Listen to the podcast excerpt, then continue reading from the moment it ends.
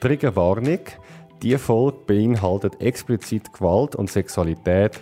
Wer das nicht vertreibt, soll jetzt den Podcast abstellen. Der Michael trägt Latex wie andere Baumwolle. Er definiert sich als Fetischist. Rubber ist für mich wie eine zweite Haut. Also sie gibt mir Halt, sie gibt mir ähm, ein gutes Gefühl von, von, von Selbstsicherheit, von Aufgehoben.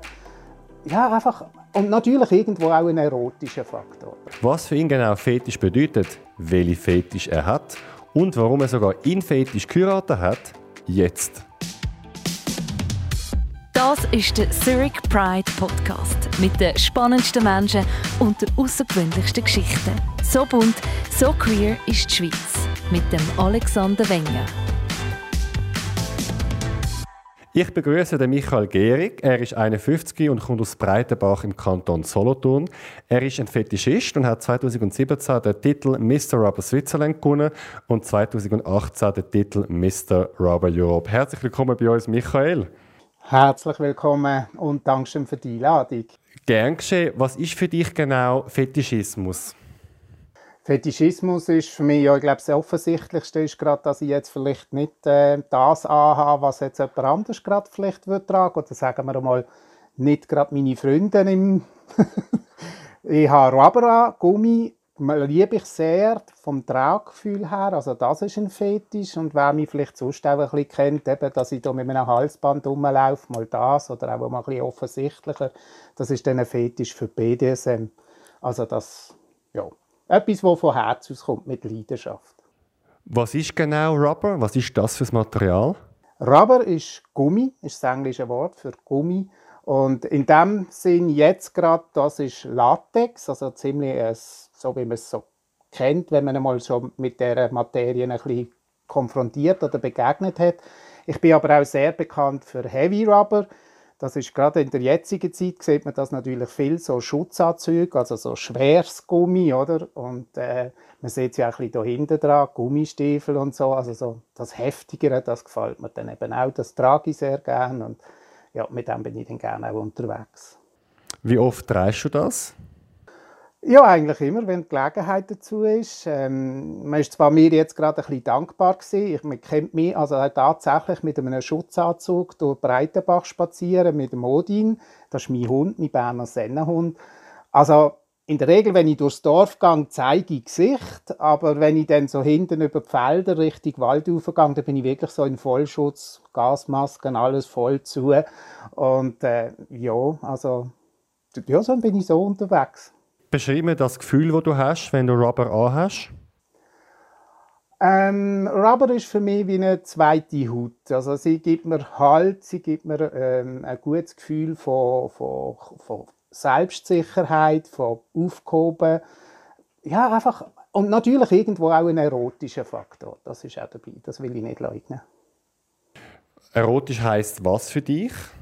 Also es macht dich heiß. Ja, natürlich. Also, also ich bin jetzt auch jemand, der äh, Rubber auch für Sexualität trägt und nutzt, aber ich möchte auch gerade für meine ganze Community reden. Also es gibt Leute, die Rubber nur tragen, rein wie jetzt jemand anders äh, ein paar Jeans trägt und, und äh, fertig, also nichts Sexuelles, bis eben zu denen, die es auch nur für Sexualität tragen und äh, da gibt es dazwischen einfach alles. Es ist nicht festgefahren und nicht in einem Kästchen versorgbar.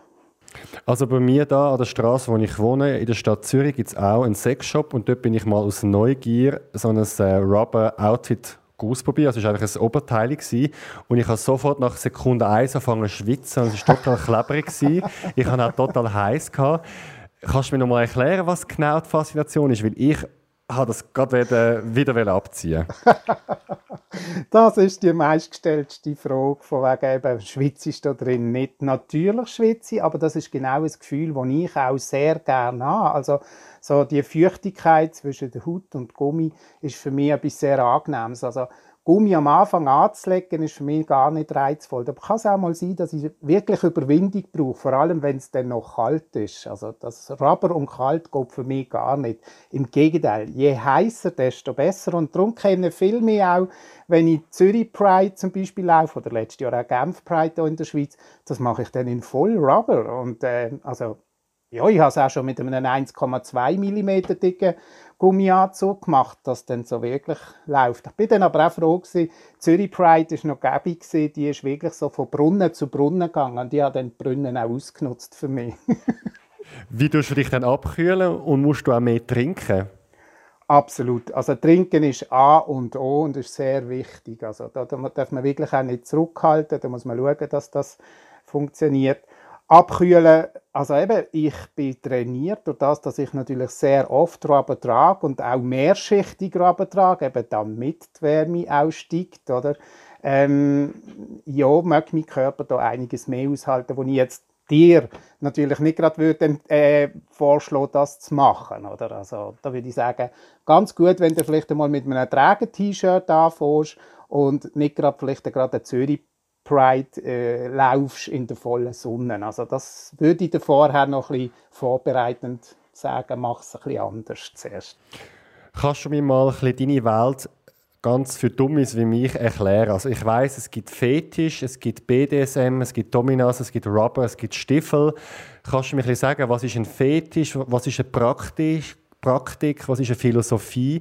Wie sieht deine Welt aus? Also grundsätzlich muss ich mal sagen, Fetisch ist eigentlich etwas, wo, wo nicht nur jetzt das, also Fetisch können ganz verschieden sein. Also einfach etwas, wo dein Herz, die Leidenschaft schlägt dafür, wo du sehr äh, eine Verbindung äh, bringst, meistens mit, einem Objekt, mit einem Objekt, wie jetzt eben einem Kleidungsstück. Oder eben BDSM hat dann mehr etwas damit zu tun, mit, äh, mit einer Rollenverteilung. Ich habe zwar in meinem speziellen Fall das Wort nicht, Rolle nicht so gern, zwischen jemandem, der die Macht hat und jemandem, der sich deren unterordnet. Das ist BDSM, also das ist äh, auch eine Abkürzung für Bondage, Dominanz, Disziplin, ähm, Sub Submission, also Unterwerfung, ähm, Sadomasochismus und Masochismus. Das ist die offizielle Abkürzung, aber wichtig, BDSM beruht immer auf Einvernehmlichkeit. Also das hat überhaupt nichts mit Gewalt zu tun, sondern das sind zwei erwachsene Leute, die sich einvernehmlich auf so eine Situation einlösen. Das ist also auch ein Fetisch. Aber eben sonst normal bekannt sind Fetisch für Kleidungsstücke und da gibt es ich jetzt für Rubber, es gibt aber auch Leder, es gibt Worker, es gibt äh, Sportswear, es gibt Sneakers, es, äh, whatever, also es gibt auch viel, es gibt Leute, die stehen auf Socken oder whatever, es gibt auch einen ganzen, ganzen Haufen Möglichkeiten, die man da haben kann. Was, ist genau, was sind genau deine Fetische, die du hast? Was gefällt dir?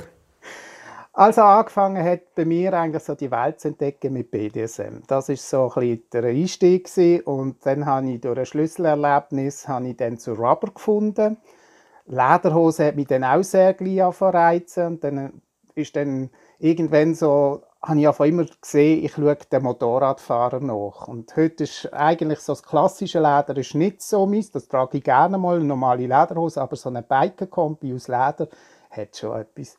Und dann, was ich sonst im Alltag sehr oft trage, ist Workersachen. Das ist dann auch noch ein grosser Fetisch von mir. Also das heißt so Bauarbeiter etc. Genau, genau.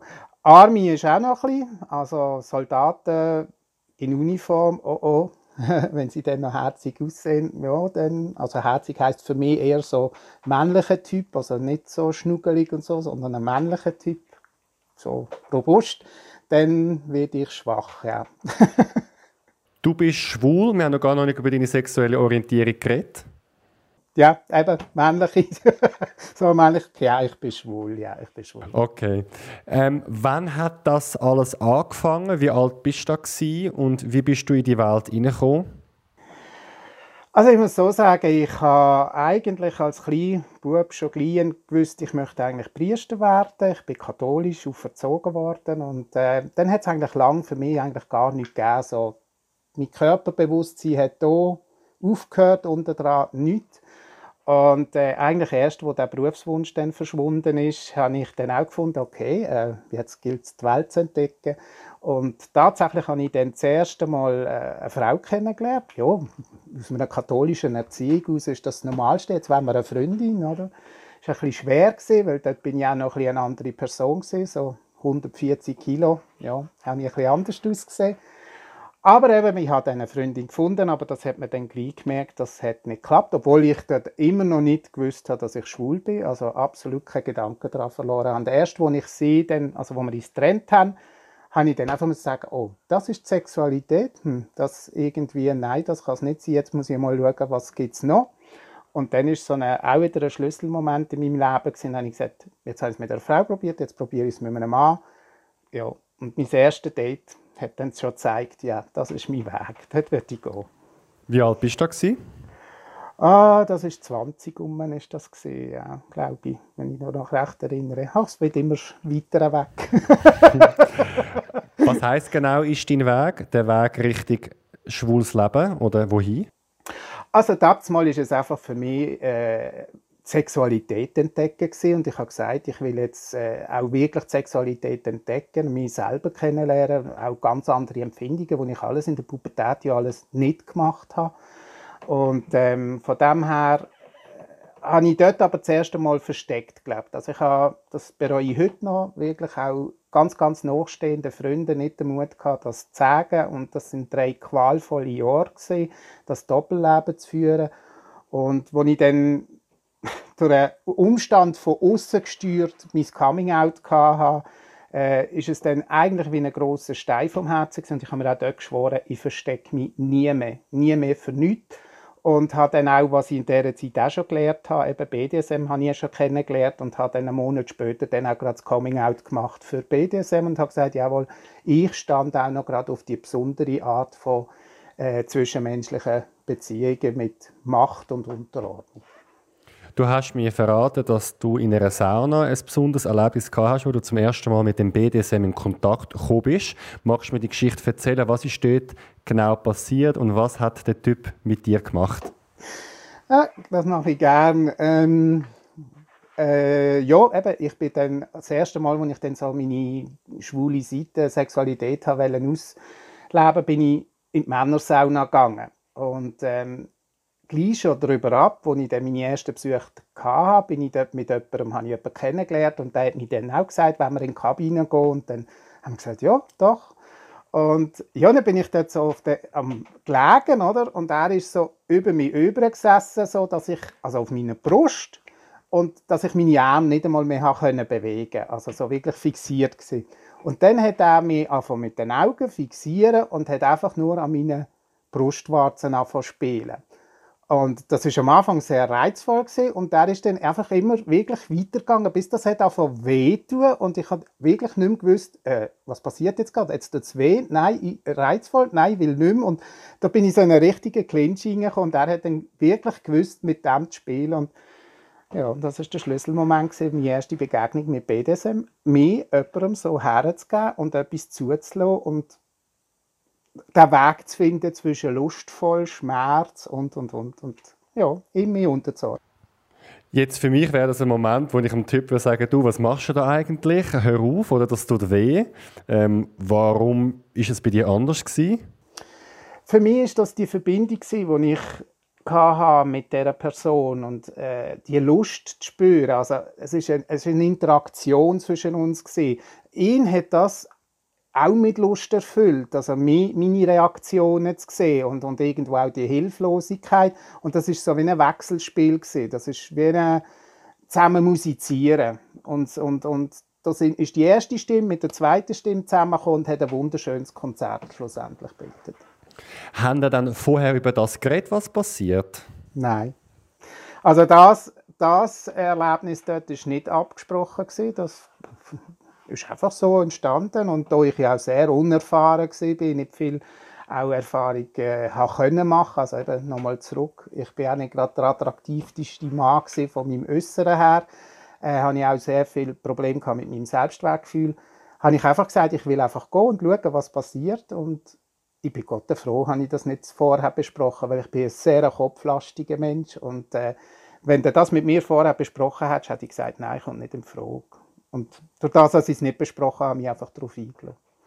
Aber das heißt, verstehe ich das richtig, dass der tiefe Selbstwert hat mit dir das gemacht, dass du wie einfach froh bist, dass jemand sich mit dir abgibt in dem Moment? Also dort in dem Moment habe ich sicherlich, auch wenn du in so eine Sauna gehst und, und siehst, was dort also das mal für Typen halt um die herum sind. Alle haben irgendetwas irgendwie gehabt. Es schon sehr viel äh, Öben auch gegeben, wo überhaupt nicht passiert ist, weil ich einfach nicht irgendwie nicht gegenüber gefunden habe, wo, wo passt hätte. Und äh, von dem her ist das der Moment dort, äh, ist schon super schön gewesen, weil a, ich hätte schön angefangen an der Bar und eben dann sind wir in, in die Kabine gegangen und das ist für mich eigentlich eine Wahnsinnserfüllung gewesen. Und dass es dann zu so einem Schlüsselmoment kam, ist, da bin ich, bin ich dem Mann heute noch sehr, sehr dankbar dafür. Er hat es auch wirklich sehr einfühlsam was mich noch wundernimmt oder was ich noch nicht ganz verstehe, ist Folgendes. Was genau hast du jetzt du toll gefunden? Dass jemand sich auf dich einlädt? Oder ist es der Schmerz gewesen? Oder ist es der Sex gewesen? Also ich würde sagen, letztendlich ist es alles zusammengekommen. Aber ähm, wie soll ich sagen, hättest du mich vorher gefragt, dass ich mich derart, also für mich ist Sexualität eine andere Vorstellung gewesen, bis zu diesem Erlebnis. Also das ist sehr romantisch verklärt gewesen. Und äh, dann plötzlich das zu erfahren, wie reizvoll das kann sein, wenn du dich nicht kannst wehren oder bewegen und eben dann so äh, ein Weg beschreitest zwischen Lust und Lust, Schmerz und so. Das ist für mich total eine Explosion im Kopf gewesen. und ich habe genau gewusst, da muss ich noch ein bisschen mehr dran, da, da gibt es noch mehr, das will ich kennenlernen und da muss man noch ein bisschen weiter forschen. Und das habe ich dann auch gemacht letztendlich. Jetzt, du hast mir erzählt, dass er dich eingeklemmt hat mit dabei und eben an deinen Brustwarzen gespielt hat. Hast du das umgekehrt dann bei ihm auch gemacht? Nein, das ist schon damals mal überhaupt nicht meine Ambition gewesen. Also eben wie gesagt, äh, ich, für mich ist das ein Feuerwerk gewesen. Ich habe, äh, für mich ist das dann auch abgeschlossen nachher gewesen. und ich bin ja richtig geschafft, überwältigt, glücklich gewesen. Also für mich wäre jetzt gar nicht in, in Sinn gekommen, in dem Moment äh, die Rolle zu wechseln und das mit ihm auch auszuprobieren. Nein, das war mal kein Thema gewesen. Und wenn ich jetzt ein bisschen vorspulen tue, ich habe bei heute noch ausschließlich Bottom, wie man das sagt, also eher der, der eben die, unter, die unterwürfige Seite sucht. Und die paar Mal, wo ich das probiert habe, mal die Rolle zu duschen, nicht, dass ich das nicht könnte. Also ich habe eine sehr dominante Art und Weise in meiner Persönlichkeitsstruktur auch vorhanden. Also ich kann durchaus auch Leute führen, das ist auch nicht die Frage. Aber es, ist, es gibt mir keine Befriedigung. Und wenn ich mit einer Person dann interagiere, ist es meistens immer das Denken, was hätte ich jetzt gern, was würde mir gefallen. Also das ist total falsch in meinem Empfinden und meiner Wahrnehmung von meiner Sexualität. Also du definierst dich in dem Fall als unterwürfig? Genau, genau. Was gibt dir das? Äh, was gibt mir das? Also einerseits wurzelt es natürlich tief in der Art und Weise, wie ich aufgewachsen bin, in meiner Kindheit. Und ähm, dort habe ich unterdurch müssen. Also wir haben einen sehr dominanten Vater gehabt, also meine Brüder und ich. Und ähm, von dem her, dort hat es nicht viel Lustiges gegeben. Das ist dann auch mit Gewalt verbunden gewesen, das darf ich hier auch sagen. Und eigentlich habe ich dann mit der Sexualität den Weg gefunden, dass, dass ich mich selber kann sein kann, so wie ich aufgewachsen bin, aber lustvoll und einvernehmlich. Also ich habe nie mehr Gewalt erlebt diesbezüglich, so, sondern einfach ähm, ja, lustvolles Miteinander und auch am Anfang, wo das noch nicht so ausgeprägt und so erfahren war, gibt es ja beim BDSM auch immer ein Codewort, wo man die ganze Handlung kann abbrechen kann, wenn es einem zu viel wird und das klassisches Stoppwort und dann hört alles auf. Und das habe ich natürlich am Anfang auch sehr viel genutzt und habe gemerkt, ah, also ich habe meine Erfahrungen machen bis dahin, wo es mir gefällt und wenn ich Stopp sage, hört alles auf und da passiert nichts mehr. Und das ist alles in Ordnung. Wunderbar und schöne Zeit. Du bist jetzt gerade in der Kindheit angelangt. Ich würde gerne noch in die Tiefe und später nochmal zurückgehen, punkto was dir gefällt beim Fetisch und beim Sex. Wie bist du aufgewachsen? Also ich bin der älteste von drei Kindern. Ähm, meine, bin dann das erste Mal bei meinen Großeltern aufgewachsen, die ersten sechs Jahre, weil meine, also meine Eltern sind berufstätig waren. Das ist für mich eine sehr wohlbehütete, schöne Zeit gewesen. Dort bin ich aber dann auch sehr schwarzkatholisch erzogen worden. Dort gründet dann auch alles so ein bisschen, warum ich Priester werden wollte. Mit sechs bin ich dann in die Familie zurückgekommen.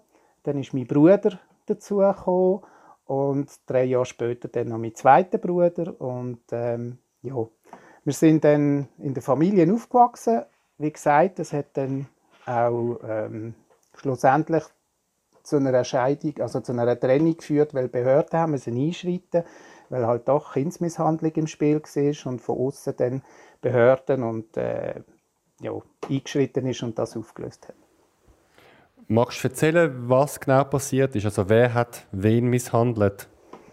Also es ist so gewesen, dass äh, die ganze Familie inklusive meiner Mutter haben unter meinem Vater sehr gelitten. Also äh, ich habe gleich geschnallt, dass sich unterordnen und meinen Weg zu finden, im, immer schauen, dass ich das Beste rausbekomme und, und meinem Vater ja nicht Anlass gebe, irgendwie äh, ja, eine Strophe, mich zu bestrafen oder etwas, sondern einfach zu folgen, zu parieren, zu machen und zu tun, ähm, ist der beste Weg für mich. Der mittlere Bruder, der hat dann eher halt Konfrontation gesucht und äh, ja, er ist dann mal auch im Zimmer eingesperrt gewesen. Der Jüngste ist eigentlich am besten weggekommen, weil der hat kein Problem gehabt diesbezüglich und ähm, von dem her ja, ist dann das irgendwann dann eskaliert, wo die Leute mitbekommen haben, dass mein Bruder eingesperrt ist. Der hat einfach nur für die Schule dürfen raus, so sagen. Also eingesperrt heisst, wie lange ist er dann eingesperrt im Zimmer? Für in die Schule zu gehen, hat er dürfen, äh, das Zimmer verloren. Also das ist so, ich sag mal, das ist nicht die ganze Zeit, gewesen, wo er gelebt hat, sondern äh, die, der, der Bruder als Rebell in der Familie gegenüber dem Vater, das hat sich halt aufgespielt und der Vater hat irgendwann einmal sich nicht mehr zu helfen gewusst und ich würde jetzt mal sagen so schwer zu sagen, ist so lange her und gewisse Sachen will man auch nicht mehr so darüber nachdenken, aber ich glaube, sicher über ein halbes Jahr hätte das Zimmer nicht verloren, sondern wirklich nur für in die Schule. Was sind dann so Gründe bei dir zum Beispiel, wo der Vater hässig wurde? Also mein Vater ist, äh, hat sich bedienen lassen, als Strich und Faden. Also, äh, das, ich kann ein Beispiel sagen, also da ist man vom Kind, also A, wenn er Fernsehen geschaut hat, ist Totenstille und Kinder haben sowieso nur im Zimmer zu sein. Also gespielt ist nicht in der Stube geworden und nachher, äh, wenn er ein Päckchen Zigaretten zum Beispiel hat wollte, hat er pfiffen und dann sind wir vom Zimmer rausgerannt und sind in die Küche, haben Zigaretten geholt, haben sie ihm in die Stube gebracht und haben wieder können verschwinden. Also ja, das ist jetzt einfach ein klassisches Bild, wo, wo das abgegangen ist. Wir sind auch sehr beschäftigt gewesen. Also der Vater hat sehr viele Hobbys angefangen und die hat er immer sehr exzessiv gemacht und ähm, die Arbeit, die dann damit verbunden war, hatten die Mutter und wir Kinder. Also, wir hatten da Küngelzucht, riesengroß. Wir haben neben einer Gärtnerei gewohnt, wo wir dann eigentlich das Gemüse von dort haben haben aber nebendran einen riesigen Garten gemacht, sind bald nicht mehr nachgekommen mit dem ganzen Gemüse verarbeiten, geschweige denn den Garten zu pflegen, aber das hat der Vater nicht so interessiert. Er hat einfach Spass gehabt, dass da ein schöner Garten ist und das alles gedeiht. Einfach Beispiel, he? einfach Beispiel. Was denkst du, warum hat dein Vater das gemacht und warum ist er so gewesen, wie er war? Also mein Vater weiß ich aus heutiger Sicht auch, ähm, hat es auch nicht leicht gehabt, ist im Krieg auf die Welt gekommen, äh, ist Deutscher gewesen, also das Ganze hat in Deutschland gespielt und äh, die Situation zwischen ihm und seinem Vater ist auch sehr zerrüttet und äh, von dem her ist für mich heute sehr vieles nachvollziehbar, warum und wieso, aber es gibt für mich keine Entschuldigung, wie er war oder mit uns, sagen wir es so. Äh, sonst hätte ich heute auch das Recht, anders zu sein und das kommt ihm nicht einmal im Gedanken drauf, oder? aber ähm, es gibt mir heute einfach die Erklärung, warum mein Vater war, wie er war, weil heftige Geschichten auch dort schon erlebt sind. Wie hast du deine Mutter erlebt? Was ist sie für eine Persönlichkeit? Meine Mutter hat, wie gesagt, erst dort, wo die Behörden gekommen sind und äh, an die Türen geklopft haben, weil jemand Anzeige gestattet hat, wo das mitbekommt, dass mein Bruder eingesperrt ist, das erste Mal eigentlich dann wirklich Hilfe gespürt, dass sie sich vom, vom Vater hat lösen also mit durch die Kinder hat ausziehen und auch die Behörden dann gesagt haben, sie helfen bis dahin ähm, hat sie sich einfach immer nur überreden lassen und, und ja, sie ist, ich würde mal sagen, eine sehr unterwürfige, anpassungsfähige Person, die wo nicht Kraft hat, gegen so eine starke Persönlichkeit oder dominante Persönlichkeit sich zu wehren. Was würdest du sagen, hat die Zeit aus deiner Kindheit mit dir gemacht? Ähm, sag's mal so. 2001 hatte ich einen Autounfall. Gehabt. Bis dahin ist mein Leben, wie man so schön sagt, kompensiert gesehen. Also da bin ich meinen Weg gegangen, ich habe Ausbildung, also Schule gemacht, habe Ausbildung gemacht, ich habe in meinem Beruf geschafft, ich bin glücklich gewesen, engagiert gewesen, habe eine Beziehung gehabt, ähm, bin ein bisschen Workaholic gewesen und ähm, 2001 ist der Autounfall passiert und Schleudertrauma und eine sehr harte Zeit angefangen. Und dort ist natürlich dann so auch die psychische Krankheit ausgebrochen. Und ich bin überzeugt, die psychische Krankheit hat sehr viel mit dem Schleudertrauma zu tun, logisch. Aber es ist natürlich dann auch das alles aufgekommen und rausgespült worden, was mit meiner Kindheit und Jugend dann passiert ist. Und ähm, wie gesagt, BDSM ist für mich eine Art Therapie geworden. Ich kann heute leben mit BDSM, also so wie ich erzogen, aufgewachsen bin, aber auf eine gute, positive Art, ohne dass ich mich jetzt muss ver ver verändern und neu programmieren oder neu erfinden. Kann ich sein, wie ich bin, aber ich bin mit Menschen zusammen, die es gut meinen, wo's, wo, wo, ja, wo mir ein erfülltes Leben damit schenken. Und da hatte ich damit auch zwei Partnerschaften gehabt wo beide über neun Jahre gegangen sind, wo genau auf dieser Struktur auch basiert haben. Und ich bin beiden Partnern von Herzen, Herzen dankbar. Und auch wenn wir nicht mehr in einer Partnerschaft sind, habe ich mit beiden noch Kontakt und die haben ihren Platz in meinem Herz behalten, weil die haben mir sehr viel gegeben in meinem Leben, dass ich heute wieder dastehen kann und auch wieder selbstsicher bin und auch gerade die letzten drei Jahre wieder allein auch auf die Beine gekommen bin, konnte sagen, das bin ich, da stand ich und so bin ich und für das stand ich auch ein, wenn ich bin. Also das ist ein großes Geschenk. Ja. Jetzt, du hast ähm, mir gesagt, dass du mehr im Monat nur zwei Stunden geschlafen hast. Du hast Mühe gehabt, damals nach dem Autounfall mit der Konzentration und mit dem Licht. Du warst in der Psychiatrie. Gewesen. Ähm, was ist denn genau deine Diagnose gewesen? Weil Schleudertrauma ist ja etwas Mechanisches, oder? Wo man hat bei einem Unfall. Was ist aber genau die psychische Komponente gewesen? Also es ist so, mit dem Schleudertrauma ist ein riesengroßes Schmerzsyndrom geht da einher. Das habe ich übrigens heute noch. Ähm, auch wenn viele Leute sagen, man sieht ja nicht da. Ich muss mit dem nicht hausieren und ich muss auch nicht mit jedem über meine Schmerzen reden. Das ist für mich pff, nicht das Wichtigste. Aber eben auch hier möchte ich nochmal schnell Sprung über. BDSM habe ich gelernt, mit Schmerzen umzugehen, mit Schmerzen zu lernen. Das hat mir übrigens dann auch mit dem Schleudertrauma helfen. Unter anderem. Ich bin dann darüber ab, habe ich nicht mehr geschlafen, bin psychisch krank geworden und dann habe ich äh, Persönlichkeit, zwanghafte Persönlichkeitsstörung entwickelt. Und ähm, für mich sind einfach so alles perfekt. Also wieder nochmal zurück ich habe meinem Vater, ich habe vorausgedacht, was muss ich alles machen und das möglichst perfekt, damit mein Vater kein A äh, keinen Ansatzpunkt findet, mich zu bestrafen. Und das hat dann eigentlich auch schon der Zwanghaftigkeit in meiner Kindheit gewurzelt, hat sich dann durchgezogen in meiner Lehre. Also für mich hat selbst, wenn ich mit einer, es gibt ein Paradebeispiel, ich habe eine Buchhaltungsprüfung geschrieben, habe einen Sechser gehabt, aber drei Fehler.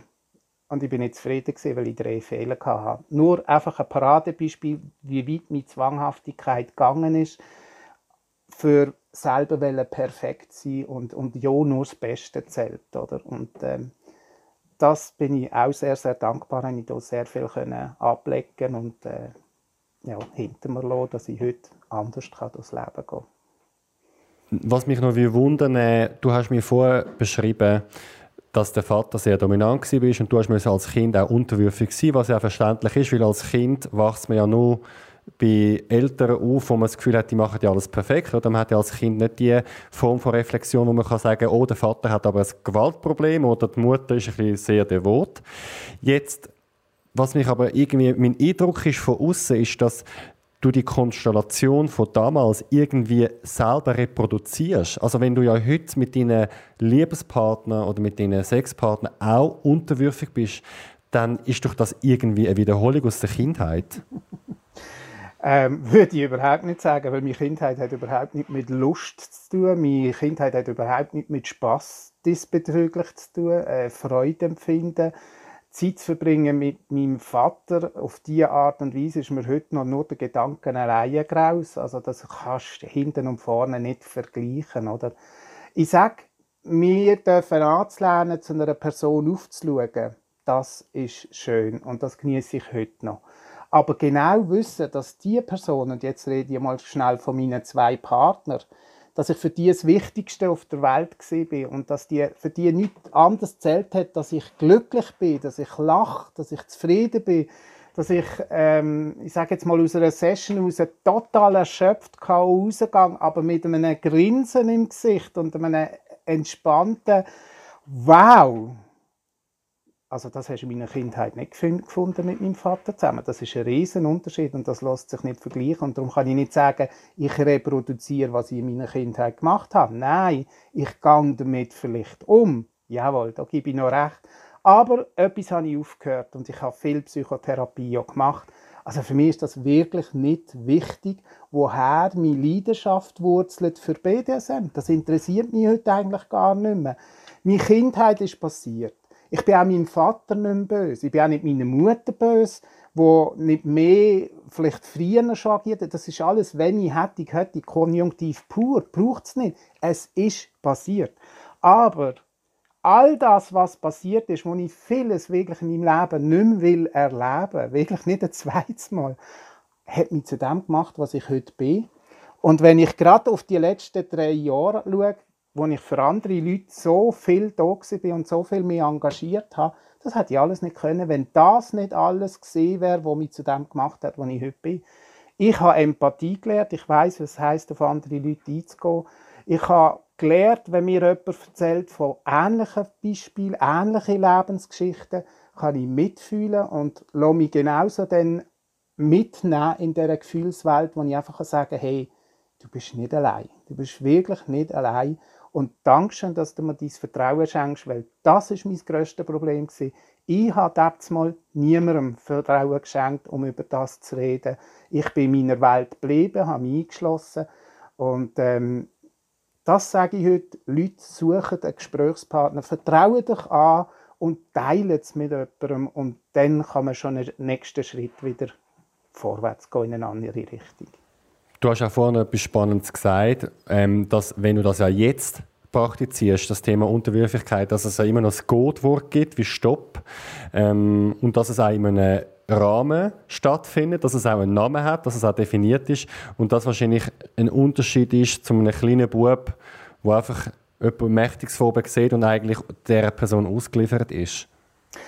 Als Kind überlegst du dir so etwas nicht oder auch als Jugendlicher. Ich, ich habe einfach gelebt. Ich habe meinen Alltag gehabt. Ich habe gewusst, was von mir erwartet wird. Ich habe gewusst, was meine Aufgaben sind. Ich habe gewusst, ähm, was ich selber dafür will tun, damit es ja bestens ist. Und, und an dem habe ich geschafft und an dem habe ich gewirkt. Also ich gar nicht so viel denkt dabei. Es ist für mich normal gewesen. Und wenn von außen natürlich ein Kompliment gekommen ist, wow, äh, die, die, Jungs von, von meinem Vater, die sind erzogen, das, die haben noch Anstand und Respekt. Dann habe ich immer gesagt, ja, also auf der einen Seite schön, auf der anderen Seite, wenn man die Kehrseite der Münze sieht, wüsste ich nicht, ob das Gleiche sagen. Und für mich haben immer alle von anderen Familien perfekt ausgesehen. Und dann habe ich immer gedacht, oh Gott, ich will auch so eine Familie. Je älter ich geworden bin und dann gehört habe, vielleicht über die Familie, oder dann habe beobachten, was in anderen Familien geht und eben auch meinen Blickwinkel habe aufmachen und gesehen was für Geschichten rundum auch noch passieren, habe ich mir sagen, alle haben eine Geschichte, alle bringen etwas mit und wie gesagt, darum habe ich dann auch irgendwann Frieden finden für meine Kindheit und Jugend. Das ist vorbei. Ich bin heute ein erwachsener Mensch und bin selbstverantwortlich. Und das hat angefangen in dem Moment, wo ich daheim ausgezogen bin. Und ich habe mir lernen zu sagen, hey, es bringt nichts zurückzuschauen und meine Eltern verantwortlich zu machen. Sie haben beide ihr Bestes gegeben, wo sie haben können aus ihrer Geschichte. Das ist mein Rucksack. Was ich aus dem Rucksack mache, was ich in meinem Rucksack mitnehme, was ich im Rucksack rausschmeiße, das sind alles meine Entscheidungen. Und vor allem, was ich mit dem Rucksack mache, das habe ich gelernt. Man kann ihn zwischen ihnen ablegen. Wie war eigentlich dein Coming-out bei deiner Familie? Also das Coming-out ist, eben wie gesagt, ich habe ja zuerst versteckt ein Doppelleben gelebt, bin auch sehr engagiert in Vereinen überall, also niemand hat das gewusst. Ich bin auch noch in der Kirche mal engagiert noch. Ähm, also einfach so tätig. Ähm, Dann habe ich mich aufstellen lassen für die Gemeindekommission Wahlen bei uns im Dorf. Und ich muss so sagen, ich habe ein Ohrring getragen. Und in meinem Alter mal hat links geheißen, du bist hetero und rechts tragen, du bist schwul. Und das Foto von das Plakat von der Gemeindekommission, das ist dann ähm, spiegelverkehrt abgedruckt worden. es ist noch nicht recht im Dorf gegangen, hat das Telefon gelitten und eine beste Freundin von mir hat gesagt, Jesus Gott, Michi, du hast ja das Ohrringli recht, bist du schwul? Und ich so, nein, ich habe mein Ohrringli links, aber wenn du so genau wissen ja, ich bin schwul. Und das ist für mich der Moment gewesen, jetzt muss ich sagen, jetzt muss ich dazu stehen. Ich habe dann meiner Mutter sehr schnell berichtet davon. Sie hat dann gesagt, mhm. und dann ist drei Tage nicht mehr geredet worden über das Thema. Der Vater ist schon nicht mehr im Leben gestanden, also der sind die Eltern schon getrennt gewesen, also mir, ich keinen Kontakt mit meinem Vater. Ich habe dann erst viel, viel später nochmal probiert, an seinem 50. Geburtstag den Kontakt aufzubringen und damals bin ich mit meinem ersten Partner zusammen gewesen. und das ist dann gerade nochmal schief gegangen. Also mein Partner hat er ignoriert und dann hat er ihn mit seinen eigenen Waffen geschlagen. Er hat selbst mal zu seinem Vater gesagt, wenn du meine Frau nicht akzeptierst, dann akzeptierst du mich nicht. Und genau diesen Satz habe ich dann auch verwendet und habe zu ihm gesagt, wenn du meinen Mann nicht akzeptierst, dann akzeptierst du mich nicht. Und dann sind wir wieder getrennte Wege gegangen. Das war der Versuch abgebrochen. Also von dem her, mein Vater hat nichts mit dem Schulsein zu tun. Und meine Mutter, die hat am Anfang mit mir zusammen und meinem ersten Partner gelebt. Das war alles noch wunderbar, bester Ordnung. Gewesen.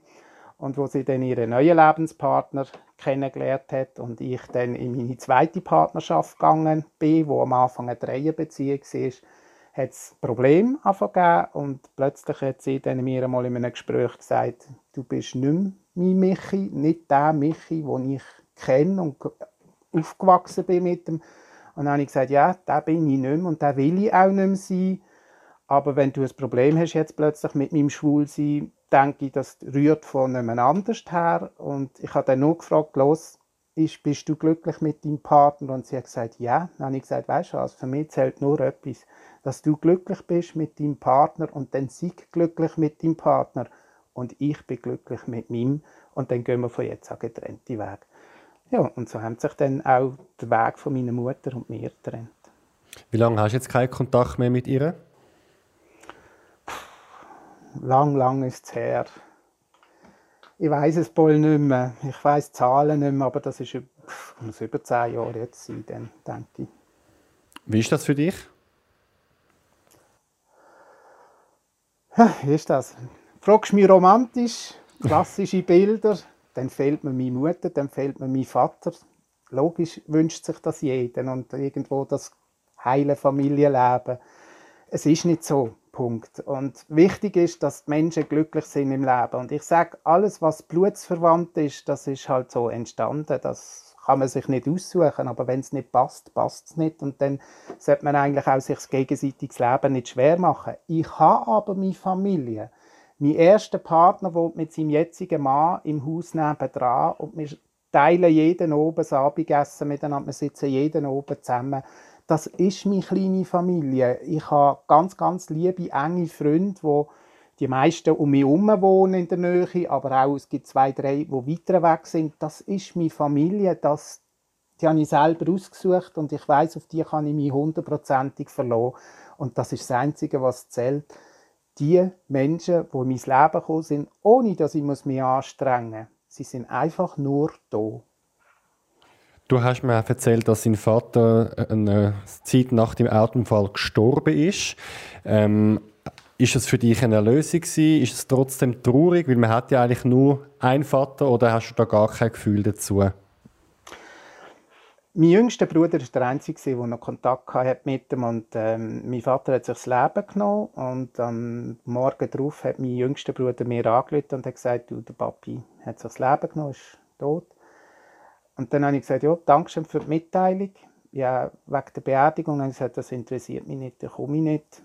Unser Weg hat sich getrennt und ja, ist alles gut. Das hat dann auch noch ein bisschen mitgespielt.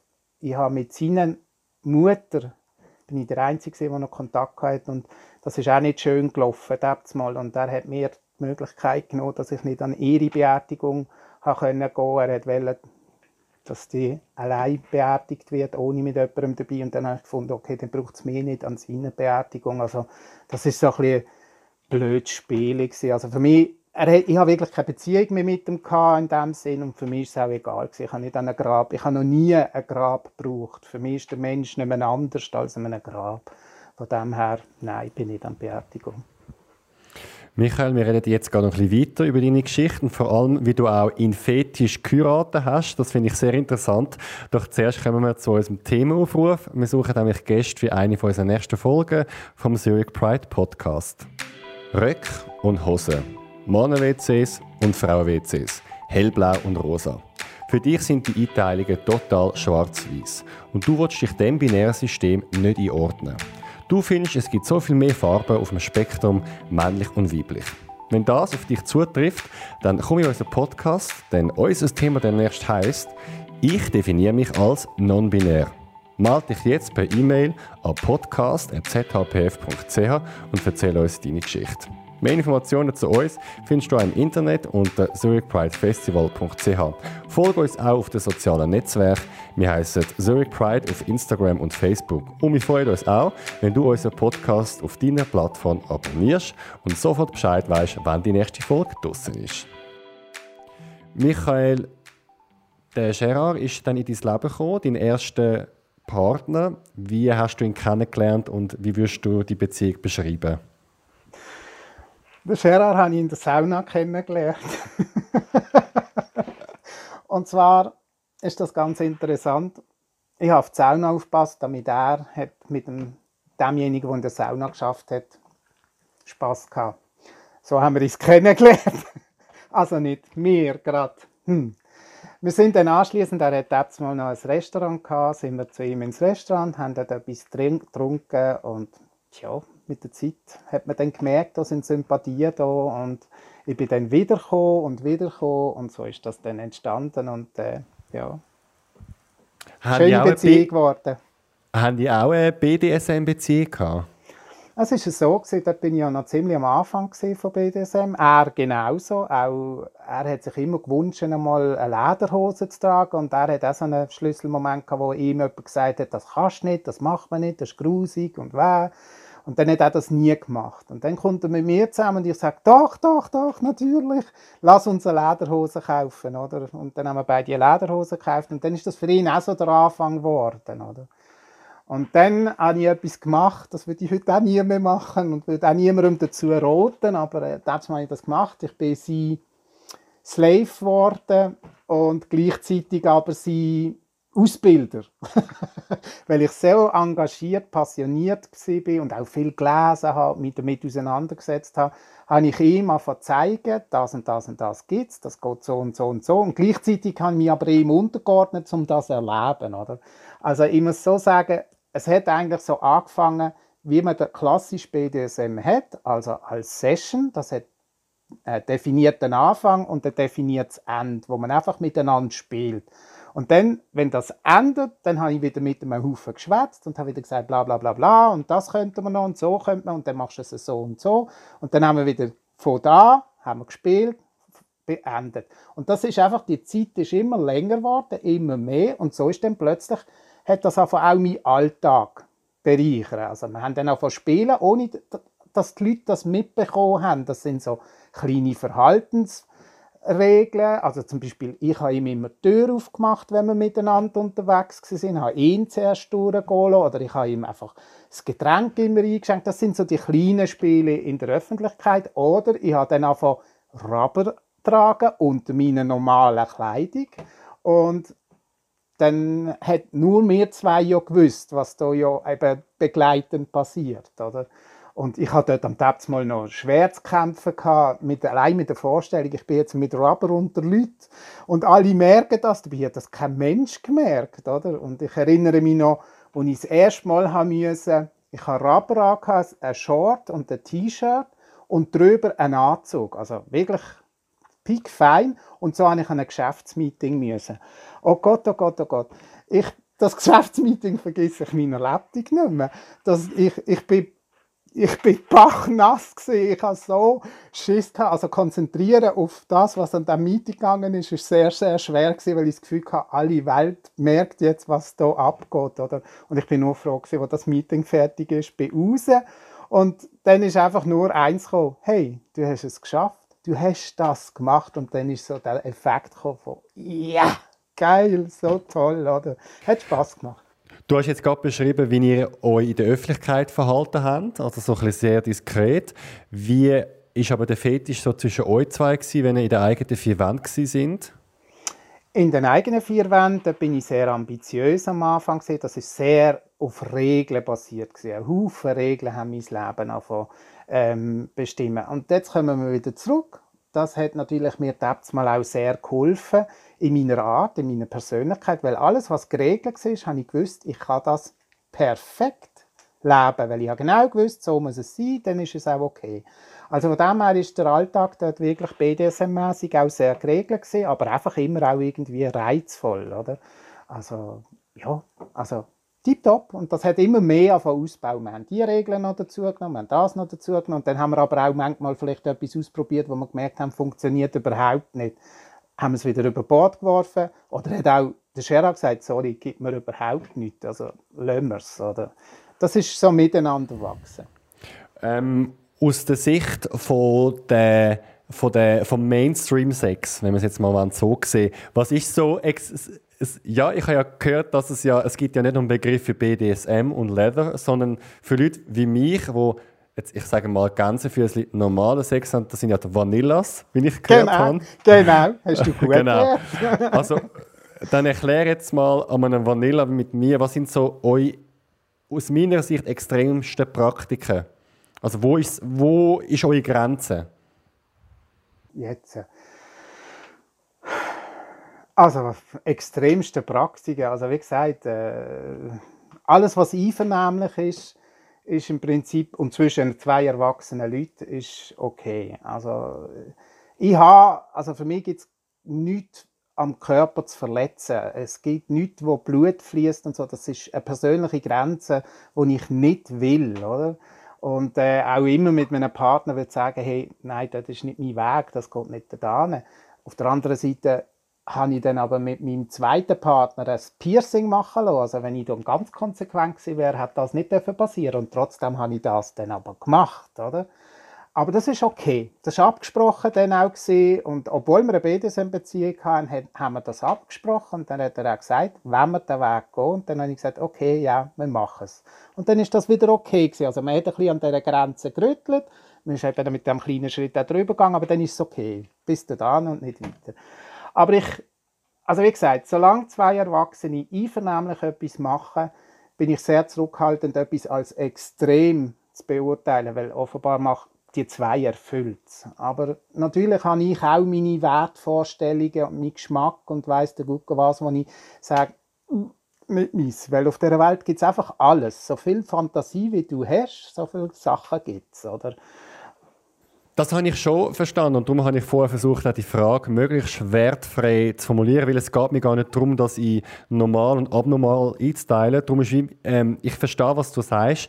Trotzdem nimmt mich das ein bisschen Wunder konkret. Also wenn ich in Sexshop gehe zum Beispiel, ich sehe, es hat zum Beispiel so, so Nadeln, wo man sich in die Harnröhre einführen kann. Es gibt Spritzen, Leute, die sich Spritzen geben. Es gibt Klammern, Nippelklammern. Ähm, Kannst du mir ein bisschen konkret sagen, welche Elemente du gut findest? es ist schon fantastisch. Wenn wir mit BDSM reden, dann kommen die Nodeln zuerst. Peitsche hast du noch vergessen, das ist auch noch so ein klassisches Instrument. Ja, du es kannst mich auch gerne korrigieren, wenn, wenn ich eine falsche nein, Vorstellung nein, habe. Nein, nein, nein, nein, nein. Ähm, alles gut, alles gut. Es ist einfach auch interessant, ich gehe immer auf die Leute ein, was bei ihnen offenbar so Eindruck gemacht hat. Also es geht eigentlich viel weniger um meine sexuellen Fantasien im Gespräch, als denn das, was die Leute sich damit beschäftigen. Also wenn jemand sich mit mir mit BDSM unterhaltet, zeigt er mir eigentlich als allererstes, was ihn erschreckt. Und dann kann man über das reden. Also wie gesagt, Nodeln ist nicht meins. Jetzt kann man aber auch sagen, ein Dilator, wo man jetzt zum Beispiel in die Harnröhren einführt, das ist etwas, wo man die Harnröhren kann stimulieren oder eben auch dehnen.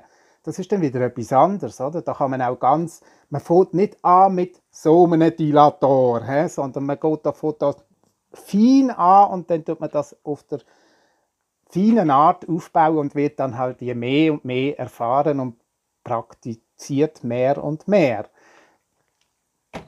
Frag mich jetzt nicht wieder über Grenzen, es ist nicht meine Praktik, also kann ich nicht mitreden. Aber ähm, ja, so ist das aber auch mit Dildos, mit Analplugs, wo andere Schwule vielleicht auch können mitreden und das nicht als BDSM bezeichnen, aber auch dort kann man natürlich, wenn man jemanden sich unterwirft, oder, kann man auch sagen, hey, ich möchte dich dort weiterbringen. Also ich gehe weiter, als du selber vielleicht in dem Moment würdest gehen, oder?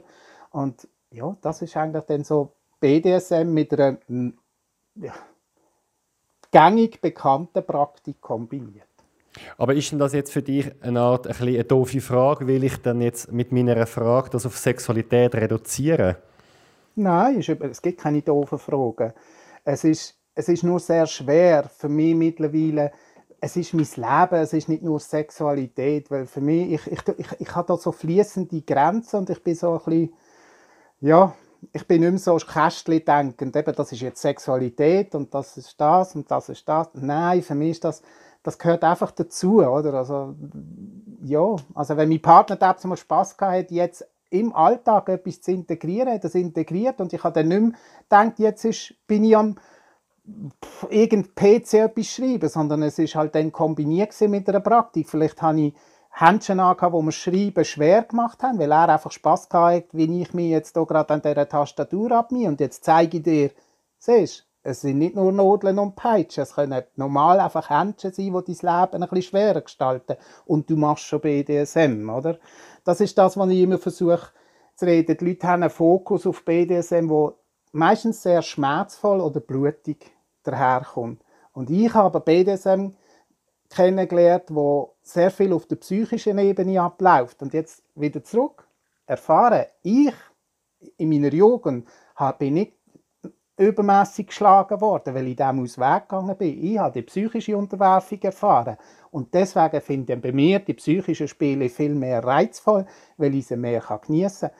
Also, ich habe erst sehr spät meine ersten Begegnungen mit einer Peitsche gehabt. Und ich habe mich sehr, sehr in die Hose gepisst. Entschuldigung, ähm, wo ich dort das erste Mal zugelassen habe. Aber ich weiß schon, als ich das erste Mal in diesem Club da gemacht habe, bin ich pff, total euphorisch in Trance aus diesem Club raus. Und als ich es vor zwei Jahren ein zweites Mal erlebt habe, genau wieder, weil ich mich wirklich das Glück hatte, zweimal, als ich das jetzt erlebt habe, auf jemanden eingeladen zu haben, der das versteht.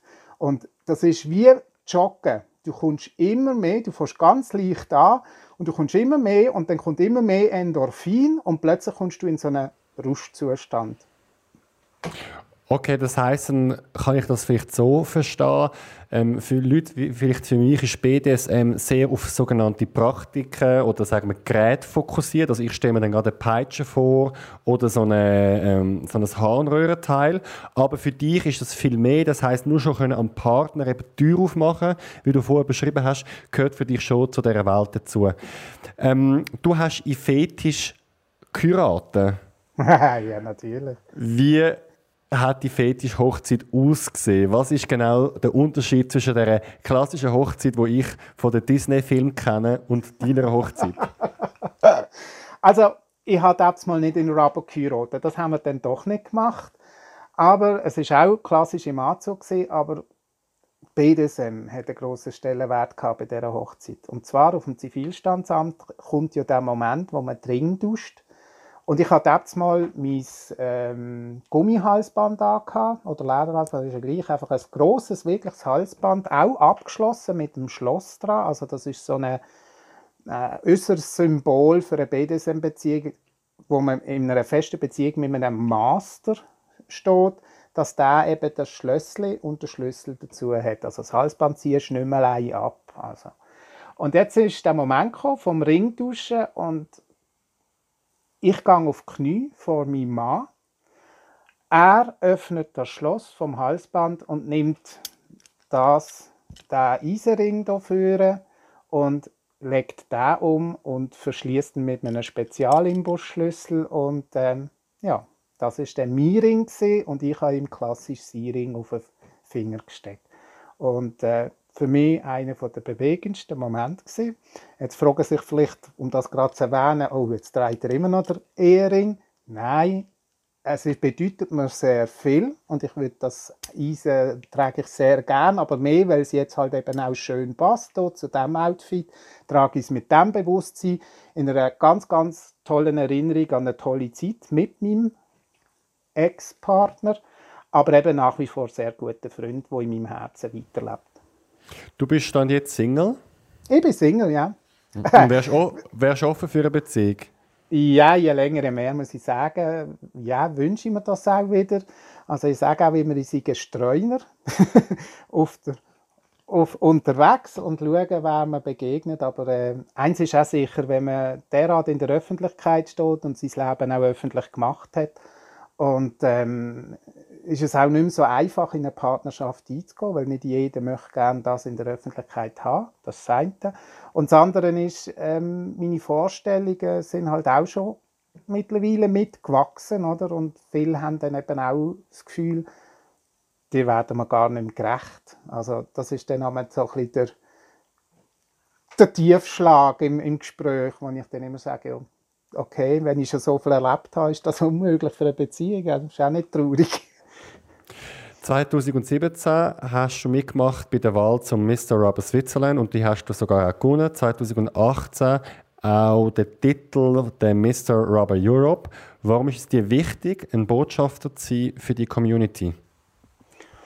Also ich muss vorausschicken, 2017 bin ich angetreten, um meinen Freunden einen Gefallen zu machen. Bis dahin bin ich wieder gerne in die Öffentlichkeit gegangen. Ich bin auch seit dem Unfall nie mehr auf eine Bühne gegangen. Also für mich ist das eine schwere Entscheidung. Ich habe mal meinen Freunden zu lieb zu sagen, okay, ich gehe auf die Bühne, damit sie einen Kandidat mehr haben. Also ich habe wirklich nicht daran gedacht, dass ich jemals ein Mister, zu einem Mister gewählt werden Schon gar nicht eben, weil ich für die spezielle Art von Rubber stand mit diesen Schutzanzügen und Multilänge, also Vielschichtigkeit und so. Und vor allem auch schon in einem Alter gesehen wo ich gesagt habe, hey Leute, alle Misters sind junge, hübsche, athletische Typen, was soll ich da? Oder? Und dann haben sie gesagt, Michi, mach's, zeig, dass es etwas anderes gibt. Und das habe ich gemacht und für mich ist es einmal mehr ein sehr wichtiger Schritt in meinem eigenen Leben gewesen, wo ich den Fuß auf die Bühne gestellt habe und entschieden habe, das bin ich, für das stand ich und hey Leute, wo bin ich? Für mich ein bewegender Moment, der wichtigste für mich selber. Aber wo dann die Wahl auf mich gefallen ist, habe ich gemerkt, okay, jetzt verändert sich mein Leben drastisch. Ja, und dann hat die Welt angefangen. Dann habe ich plötzlich gemerkt, okay, jetzt stand ich für eine ganze Community. Und dann habe ich natürlich die große Chance, durch das, dass ich ja eben nicht berufstätig bin, ich bin IV-Rentner, habe ich dann auch können sagen, okay, ich gebe mein Gesicht der Öff also in der Öffentlichkeit, zum zu zeigen, hey Leute, aber hinter mir stehen viel, viele andere Leute, die das nicht können oder nicht wollen, derart in die Öffentlichkeit gehen und nicht können für ihre äh, Fetisch wie Rubber einstehen, aber eben ja dann auch einfach für Fetisch allgemein reden, aber ganz klar immer mehr in Rubber natürlich zeigt, weil das ist ein bisschen schwieriger mit Rubber in die Gesellschaft zu gehen, als jetzt zum Beispiel mit Leder oder Worker. Aber ich habe dann zum Beispiel auch auf meinen Events, wenn wir Sightseeing-Tours gemacht haben, also ein gutes Beispiel in Rom, bin ich dann den ganzen Tag so mit dem Outfit durch Rom durchgelaufen, Sightseeing-Tour gemacht und auf der spanischen Treppe ein wunderschönes Foto machen Wie politisch ist denn für dich Rapper? Weil ich kann jetzt nur ähm, von mir selber erzählen, dass ich immer wieder mal gefragt wird, warum laufen dann, ich zitiere, die Fetischleute an dieser Pride mit? Die sind ja gar nicht diskriminiert oder was soll das jetzt als Hund zu kommen? Das hat doch nichts mit der Ehe für alle zu tun etc. Ähm, wie antwortest du so kritische Stimmen und was ist für dich dann die Bedeutung, dass man auch den Fetischbereich zu der Community zählt? Ich frage anders. Warum hat, äh, also ich bin schwul, also legitim zu der Community zu gehören. Und warum soll ich denn keinen Platz haben, wenn ich in Rubber an den Pride komme? Entschuldigung, also ist meine Überzeugung, wie ich mich anlege. Ich würde niemandem anders vorschreiben, ob er jetzt ein pinkes T-Shirt, ein rotes T-Shirt, ein weißes T-Shirt, ob er einen Rock anlegt oder whatever. Das interessiert mich nicht. Er geht an, weil er sich zu dieser Community zählt und für die Community einsteht. Ich bin schwul. Ich bin solidarisch mit unserer queeren Community und mit all den Problemen, wo unsere Community auch noch dafür Prides läuft. Aber ich darf gleichzeitig auch noch gerade das mitnehmen von das, was sie auch stand. Und das ist mein Fetisch. Das ist auch innerhalb von dieser Community ein wichtiger Teil. Und sonst, wer das vielleicht vergessen hat, möchte ich dann einfach an Stonewall erinnern, wer dort mal dort auf die Straße gegangen ist. Und jetzt nochmal die Frage, Warum sollen wir Fetischisten keinen Platz haben in dieser Pride? Also ich glaube immer noch, dass wir in der Pride sehr oft für Toleranz rufen und für Offenheit. Ich glaube, dann sollten wir es gerade aus diesem Grund innen auch haben. Also ich bin auch nicht mit allem glücklich in unserer queeren Community. Also das im, glücklich im Sinn von, sag, das wäre meins. Aber sie macht den Regenbogen umso bunter und er hat nicht sechs Farben, er hat alle Schattierungen dazwischen. Also lassen wir doch einfach den Platz bitte offen für alle, die zu unserer queeren Community sich zählen und möchten dazugehören. Ich finde es eben eh selber auch spannend. Also ich kann die Nummer voll beipflichten. Ich finde, wir alle haben in irgendeiner Form ja Ausgrenzung erlebt. Und wenn wir dann anfangen, selber in unserer Community nochmal auszugrenzen, dann tun wir ja eigentlich die gleichen Techniken anwenden wie unsere Gegner. Ähm, was mich noch wundern du hast noch einen eigenen Fetischverein gegründet, der Swiss Gearheads. Was ist genau das Ziel von dem Verein? Also mit den Misterwahlen, als ich selber Mr. Rubber Switzerland geworden bin, haben wir mal dann auch den Fetischverein, das Swiss Gearheads, gegründet, der für alle Fetische steht. Also es soll ein Verein sein, wo jeder Fetisch willkommen ist und sich kann wohlfühlen eben unter Fetischisten. Man, der Swiss Gearhead steht natürlich einerseits äh, dafür, dass Fetischisten sich selber untereinander finden, aber eben auch den Öffentlichkeits wirksam können angesprochen werden von außen, wenn es um Fetischthemen geht.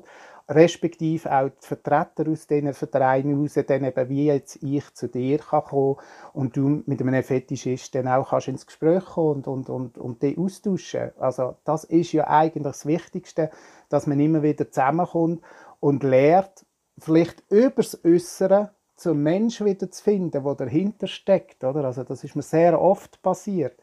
Ähm, das Rubber zuerst einmal uh, und dann am Schluss haben wir uns unterhalten und dann beide vergessen. Also ich weiß jetzt auch nicht, was du hast, ist gar nicht wichtig, weil ich mich mit dir Baumwolle. unterhalte.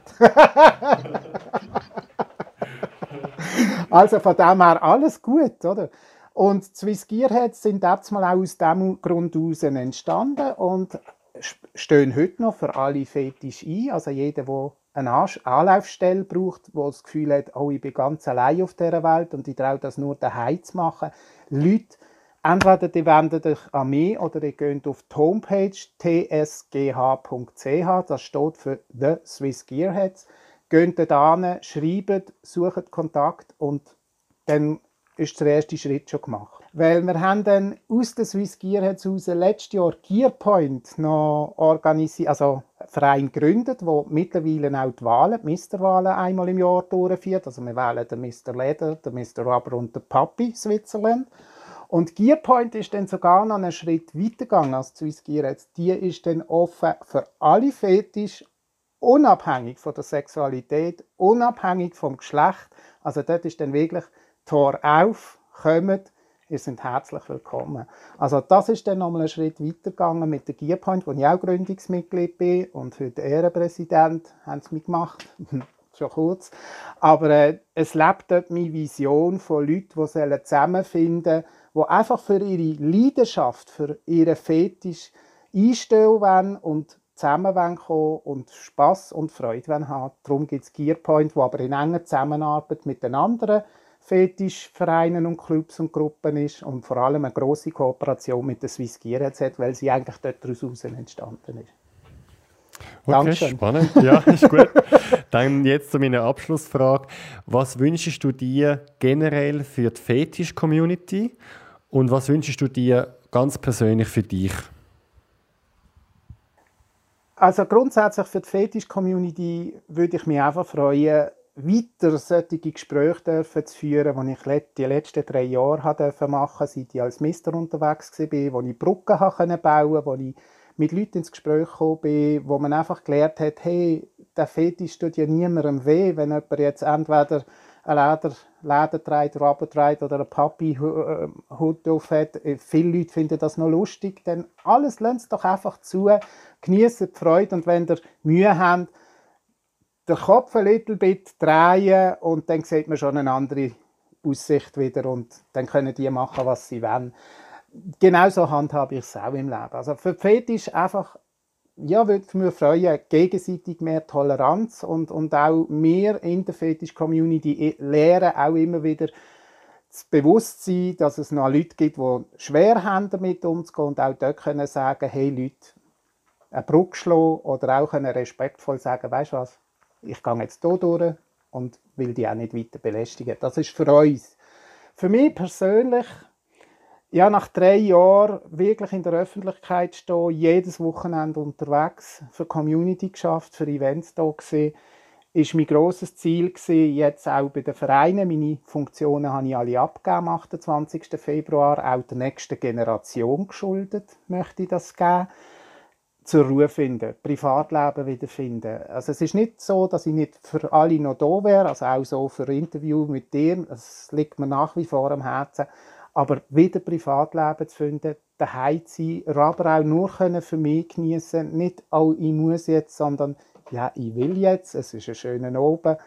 Und selbst in Zeiten wie jetzt, äh, wo wir jetzt gerade drin stecken, wo sehr viel in häuslich daheim passiert, ist es für mich auch, ähm, ja, ich mache mir es daheim schön und über Art wie äh, Kommunikationswege, über Skype etc sich trotzdem zu treffen, in Fetisch und miteinander zu kommunizieren, das gibt mir heute einen ganz neuen Blickwinkel und ich freue mich über die neuen Blickwinkel und ich empfinde sehr viel Dankbarkeit und das werde ich eigentlich auch in Zukunft den Weg gehen. Vielen Dank, Michael, für das Gespräch. Gerne. Ich danke dir fürs Interesse und euch allen fürs Zuhören und ich wünsche euch von Herzen alles, alles Gute und viel Freude.